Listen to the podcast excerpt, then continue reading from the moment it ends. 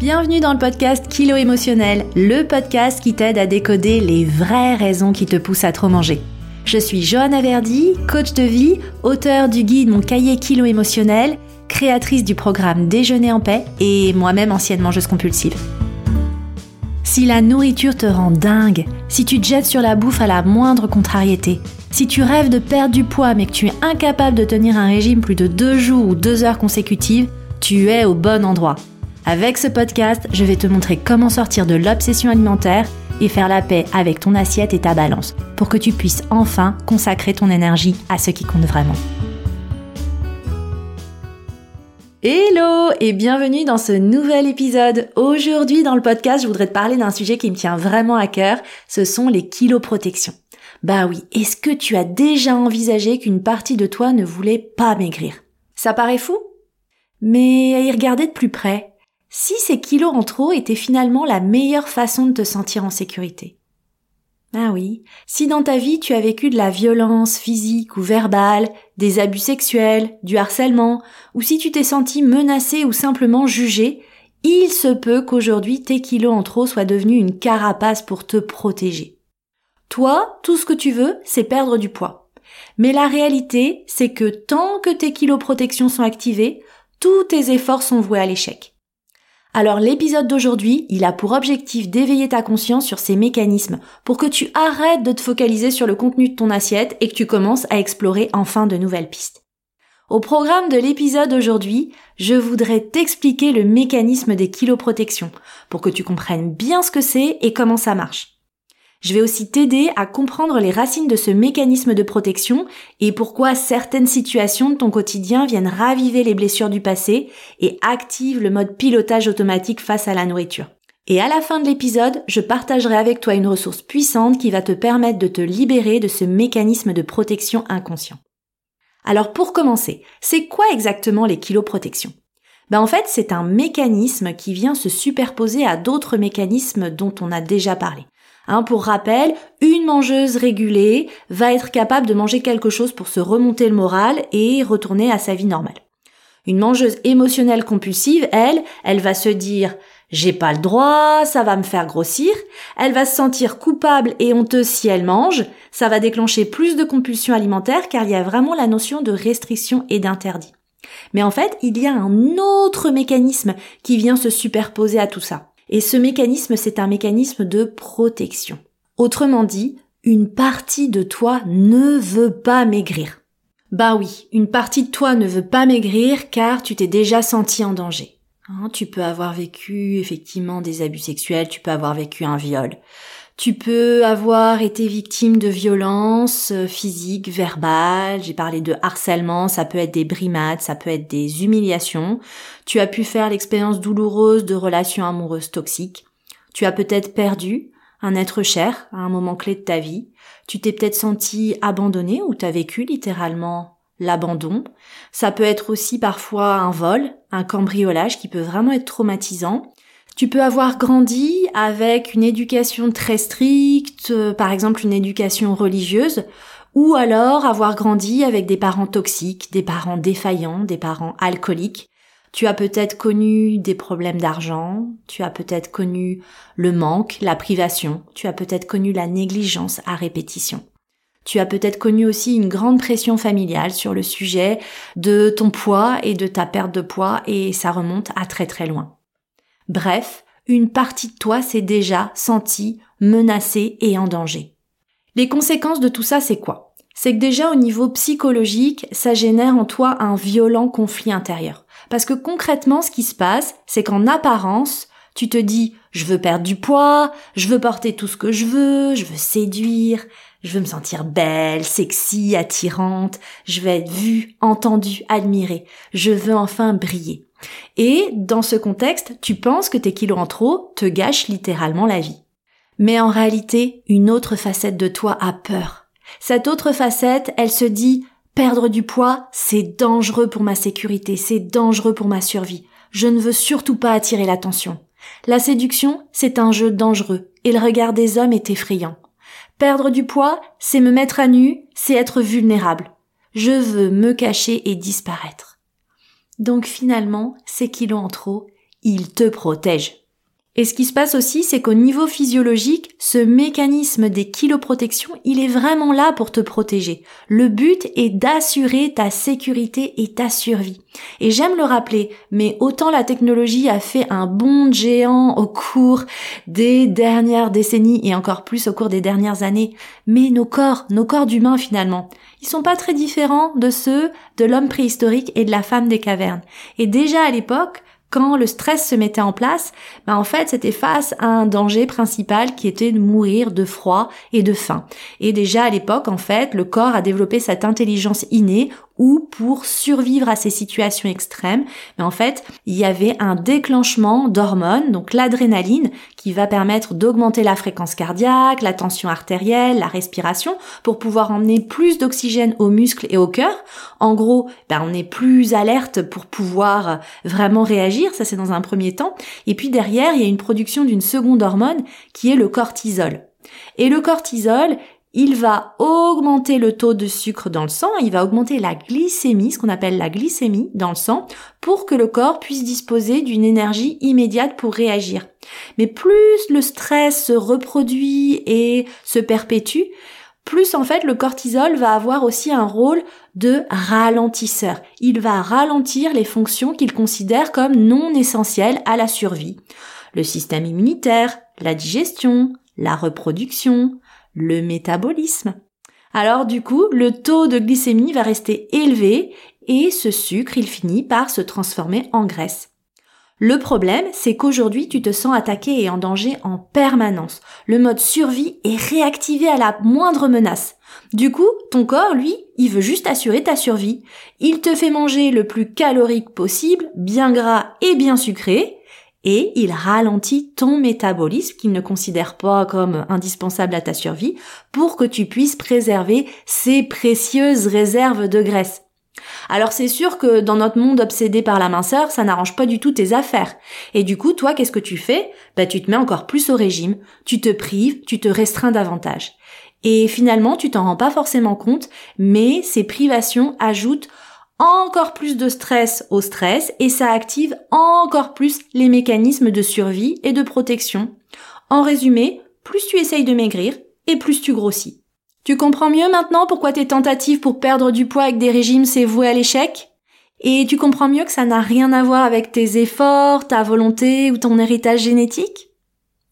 Alors, la faute à qui? Ben, La faute au conflit intérieur inconscient qui se joue en toi. Ok, mais on fait quoi? Bah pour espérer désamorcer ces conflits intérieurs, pour espérer désamorcer ces mécanismes de protection, il faut déjà en prendre conscience. Et il faut travailler sur les racines qui ont déclenché tout ça. Du coup, parlons plus en détail des racines de tes kiloprotections. Ces racines, c'est quoi? Ce sont toutes ces expériences et toutes ces blessures intimes du passé qui sont responsables de tes kilos en trop aujourd'hui. Alors j'en ai évoqué euh, précédemment toute une série. Hein. Il y a plein, il y a plein d'expériences traumatiques possibles. Du coup, j'insiste sur deux choses. La première, c'est qu'il n'y a pas de petits ni de grands traumas. Et la deuxième, c'est que parfois même ces traumas, c'est pas vraiment les tiens. Ce sont des traumas transgénérationnels qui, comme leur nom l'indique, se transmettent de génération en génération. Et ce qui t'impacte aujourd'hui, ce n'est pas juste ce qui t'est arrivé ou les histoires qu'on a pu te raconter. Ce qui t'impacte aujourd'hui, c'est aussi et surtout comment tu as réagi à tout ça. Quels sont les narratifs intérieurs que tu as créés autour de ces expériences? Et quels sont les mécanismes de défense que tu as développés pour protéger les parties de toi qui ont été blessées? Alors, même si tu vis dans le non-dit depuis des années, voire des décennies, tes peurs profondes, elles te poussent aujourd'hui à l'autosabotage. Et c'est un sujet particulièrement sensible mais souvent centrale pour se libérer des kilos émotionnels. Alors je voudrais vraiment te livrer trois pistes à explorer pour que tu puisses aller décoder la nature réelle de ton armure étant libérée. Il y a quelques exemples de manifestations de ces mécanismes dans ta vie que tu rencontres peut-être aujourd'hui. Le premier, c'est que même si tu penses que tu as envie de maigrir, au fond de toi, tu as peur d'être sexy.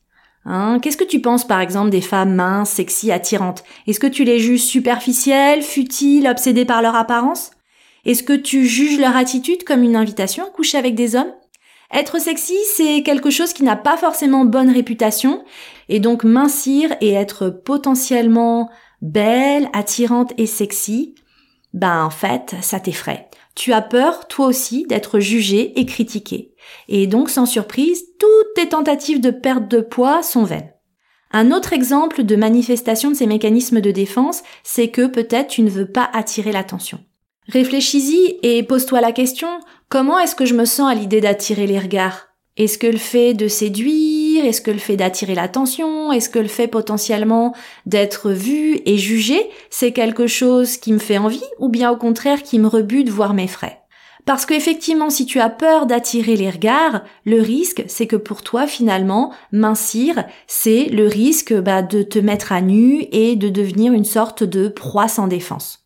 Et puis, une autre manifestation de ces peurs, c'est que tu penses peut-être aujourd'hui que le sexe, c'est dangereux. Hein. ça peut être une expérience d'abus que tu as personnellement vécu, euh, quelque chose que tu as vu, ou un traumatisme qui a été euh, traversé en fait par une génération antérieure. Et que tu le veuilles ou non, tu hérites parfois de ces traumatismes familiaux et des peurs inconscientes qui sont associées. Et tu peux avoir l'impression de porter ce poids en toi-même. À ça s'ajoute le fait que euh, ben, dans la conscience collective, il existe vraiment une pensée culturelle profondément ancrée selon laquelle la sexualité est synonyme de violence. Hein, la sexualité, c'est des abus, euh, du harcèlement, des viols et la pensée selon laquelle le sexe de l'homme peut être utilisé comme une arme. Alors évidemment, dans ces conditions, la séduction, ça devient un jeu ultra dangereux auquel tu n'as absolument pas envie de jouer. Du coup, je voudrais t'expliquer comment certaines situations de ton quotidien viennent raviver les blessures du passé et tous les narratifs intérieurs associés, et comment ces situations du présent viennent activer le mode pilotage automatique face à la nourriture. Donc ce qui se passe, c'est que tu as vécu des choses, en général dans l'enfance, dans l'adolescence ou au jeune âge adulte, à un moment où tu étais encore en construction. Ces épreuves difficiles que tu as traversées, c'est comme un séisme émotionnel douloureux. C'est un peu comme un tsunami. Et tu sais, derrière les tsunamis, ce qui se passe, bah, il y a des petites vagues. Ces petites vagues, on appelle ça les répliques. Donc, tu es jeune, tu vis des épreuves difficiles, mais comme tu n'as aucun outil et que tu ne sais pas gérer autrement comme en gens, bah en fait, ces épreuves, elles se répliquent parce que tant que tu ne comprends pas le message de l'épreuve, elle se reproduit. Et c'est pour ça qu'aujourd'hui, quand t'as un copain au resto qui te dit Waouh, t'as encore de la place pour un dessert, toi? Simple question de curiosité en fin de repas, ben toi potentiellement tu le vis super mal. Parce que ce que t'entends dans ta tête, c'est T'as encore de la place après tout ce que t'as mangé bah ouais, tu le prends super mal parce qu'en fait, il y a une sorte de réplique qui se met en place d'une blessure très ancienne. Ça monte très très très très haut hein, parce que ça monte au niveau de la blessure que tu as vécue à l'époque et cette blessure, elle n'est pas encore guérie. Et cette blessure, ça peut être que tu as été mise au régime très jeune, ta mère, elle contrôlait ton alimentation, elle était tout le temps sur ton dos et on te faisait tout le temps des remarques sur ton assiette et ton poids. Tu te sentais vraiment jugé. Et là, qu'est-ce qui se passe? Ben bim Tu te sens encore jugé et tu redeviens la petite fille à la table familiale dont on scrute l'assiette. Un autre exemple de ton quotidien, ça peut être aussi Oh, elle est trop sexy cette robe, ça te va bien. Et là, d'un coup, tu te sens super mal parce que ça te renvoie à un moment de ta vie où ton corps et ton apparence ont déclenché le désir, voire des attouchements ou des abus, et d'un coup tu te sens en danger. être belle, être mince, être attirante, c'est devenir un objet de désir sans défense. C'est devenir, redevenir une proie. C'est redevenir une victime. Et pour aller plus loin, je voudrais te partager un exemple personnel pour te montrer qu'il n'y a pas de petit ou de grand trauma parce que derrière l'anecdote qui paraît vraiment anodine que je vais te raconter, se cache l'une des plus grandes blessures que j'ai traînées pendant des décennies. Alors je devais avoir 10-11 ans, j'étais avec mes copines au square et on jouait à cache-cache. Et en fait, ce jour-là, ben elles ont tout simplement pris un malin plaisir à se cacher et à ne jamais ressortir de leur cachette. Je les entendais ricaner, j'arrivais pas à les trouver, je leur disais allez les filles, c'est pas drôle maintenant, sortez, allez, sortez. J'ai dû les supplier de sortir des minutes qui m'ont paru des heures. Et puis au bout d'un moment, en fait, j'ai compris qu'elles allaient pas céder, qu'elles allaient pas sortir de leur cachette.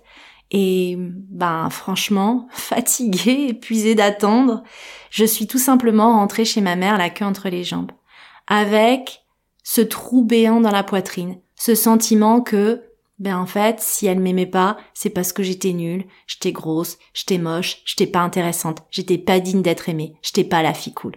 Et tout ça, ça paraît bien anecdotique parce que finalement c'est pas grave, c'est des jeux de gamine. Mais la conséquence, c'est que pendant longtemps, j'ai eu du mal à faire confiance aux gens, surtout en amitié. Dès qu'on ne me rappelait pas ou que c'était moi qui prenais systématiquement des nouvelles et personne qui m'appelait, le mécanisme de protection se réactivait. Et j'allais manger. J'allais manger avec le narratif intérieur. Je suis moche, de toute façon, je suis grosse, je suis pas la fille cool, je suis pas intéressante, je suis pas digne d'être aimée, tout le monde s'en fout de moi, je suis la dernière roue du carrosse, et si je suis pas là, de toute façon, personne ne fera la différence.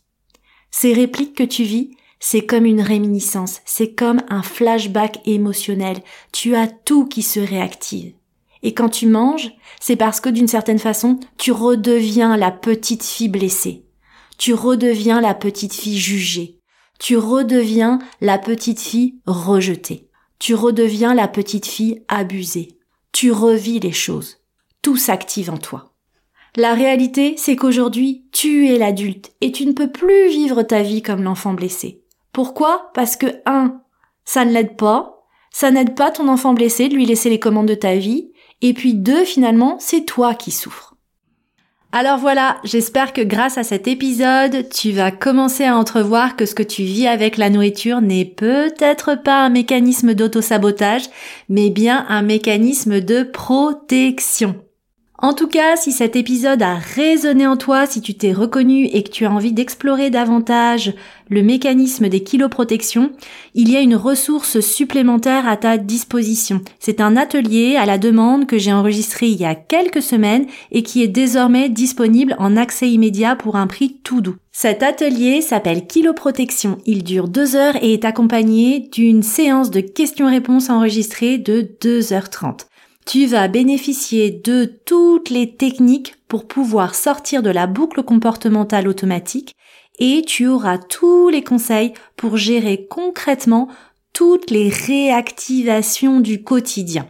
À l'issue de cet atelier, tu vas vraiment être capable de te sentir toujours respecté et sécurisé et tu vas découvrir toutes les techniques simples et adaptées à ta situation que tu vas pouvoir mettre en œuvre pour ne plus avoir besoin de manger pour te protéger. Évidemment, je mettrai le lien vers l'atelier Kilo Protection dans les notes de cet épisode et tu pourras également retrouver le lien sur mon site johannaverdi.com. Et moi, je te retrouve dans le prochain épisode. Dans le prochain épisode, on va parler hypersensibilité. Je t'aiderai à identifier si tu es hypersensible et je t'expliquerai en quoi cette sensibilité joue sur ta relation à la nourriture. Et évidemment, je partagerai mes conseils pour que tu ne subisses plus ton hypersensibilité et que tu ne te laisses plus bouffer par tes émotions. Je te remercie pour ta présence et je te donne rendez-vous au prochain épisode.